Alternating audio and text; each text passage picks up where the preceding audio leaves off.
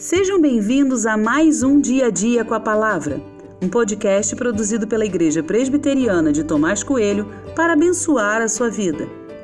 O título de hoje é Sem Suborno e tem por base o texto de Deuteronômio 10, 17, que diz: Pois o Senhor, o Deus de vocês, é o Deus dos deuses e o Senhor dos senhores, o Deus grande, poderoso e temível que não trata as pessoas com parcialidade nem aceita suborno. A necessidade coloca as pessoas em situação complicada. Já vi muita gente fazendo barganha com Deus na hora do sufoco. Frases desse tipo são ditas aos montes. Se o Senhor curar meu filho, prometo me dedicar na obra do Senhor. Mas isso estaria certo? O texto bíblico fala que Deus não aceita suborno. O significado de suborno está intimamente ligado a dinheiro. Mas para que Deus ia querer dinheiro? Ele é dono de tudo. Logo, não tem a ver com dinheiro.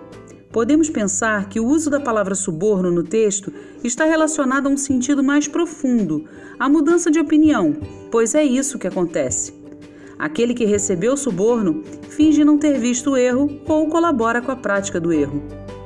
Tentar subornar a Deus tem a ver com tentar mudar sua vontade, tem a ver com tentar chegar a um resultado bom pelo caminho errado, ou até mesmo tentar fazer com que o Senhor não veja e não penalize meus próprios erros. É feio dizer e pensar isso, mas tem muita gente tentando subornar Deus.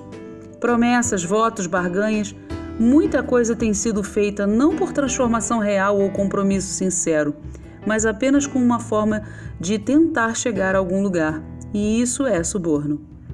Não quero aqui julgar a sua atitude, é você mesmo quem deve fazer isso. Nesse momento, penso em minha própria atitude e em tantas vezes que posso ter falado ou feito algo nesse sentido. Ao invés de tentar as coisas pelo caminho mais fácil, suborno, preciso trilhar um caminho mais sólido, que vem de um relacionamento diário e sincero com Deus.